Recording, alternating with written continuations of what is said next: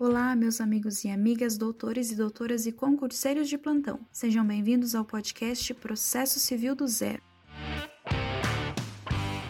Olá, pessoal, tudo bem? Hoje vamos falar um pouco sobre os prazos dos atos processuais. Bom, ato processual é todo ato realizado pelos sujeitos do processo e auxiliares da justiça em conexão de forma a manter a interdependência entre si. Pode ser classificado como ato das partes, do juiz e dos auxiliares da justiça e de todos os envolvidos em uma demanda. Controlar os atos processuais tem sido desde sempre uma fonte constante de preocupações para os advogados e atuantes na área jurídica. Perder um prazo pode gerar um dano incalculável ao profissional e ao escritório que ele representa, seja pelo prejuízo monetário ou pelo prejuízo moral, uma vez que a confiança em seu trabalho é abalada de forma incalculável sem contar a possível indenização ao cliente lesado. Vamos, portanto, ver de forma prática e fácil como estes prazos funcionam. Os prazos processuais podem ser classificados de três formas: quanto à sua origem, quanto às consequências processuais e quanto à possibilidade de dilação. Quanto à origem, os prazos podem ser classificados como legais ou judiciais. Os legais são aqueles fixados em lei e sua alteração é vedada. Por sua vez, os judiciais são fixados pelo juiz apenas em casos que a legislação for omissa. Na fixação por prazos judiciais, o magistrado deve levar em consideração a complexidade do ato processual, conforme determina o artigo 218, inciso 1 do CPC. Nos casos onde ocorrer tanto tanto a omissão legal quanto a omissão do magistrado, o CPC, no seu artigo 218, inciso 3,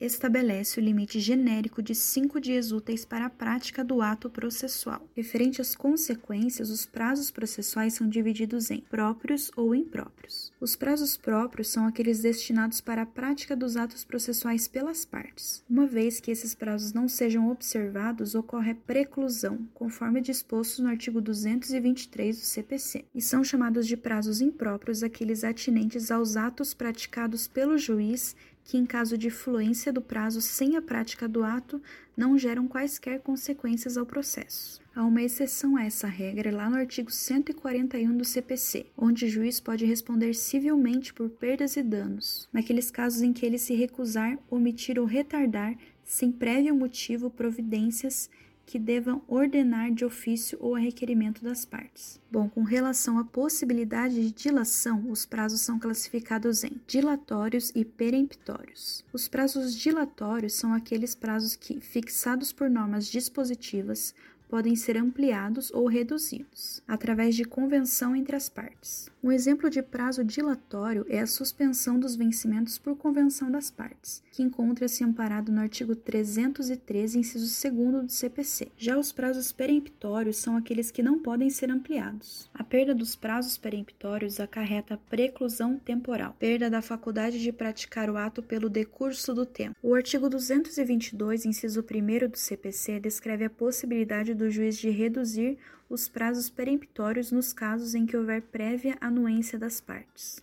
Independente da classificação dos prazos processuais, o juiz pode prorrogá-los nos casos previstos em lei. Essa prorrogação pode ser de até dois meses na comarca, seção ou subseção judiciária onde for de difícil o transporte, ou por vencimento indeterminado nos casos de calamidade pública, descrito nos artigos 222 do CPC. Bom, o artigo 219 também determina que na contagem dos prazos tanto estes estabelecidos pela legislação quanto estes estabelecidos pelo magistrado consideram-se apenas os dias úteis. O artigo 216 no CPC considera como dia não úteis os feriados, os sábados, domingos e os dias nos quais não haja expediente forense. No momento da contagem do prazo, ao contabilizar os dias, deve ser excluído o primeiro dia e considerado o último, de acordo com o artigo 224. Ou seja, a contagem tem início no dia seguinte ao termo inicial. Nos casos de processos eletrônicos de forma similar, a contagem se inicia na data posterior à publicação no ato processual. Desta forma, um prazo de 15 dias úteis, cujo termo inicial ocorrer na segunda-feira, no dia 2 do 9, terá sua contagem iniciada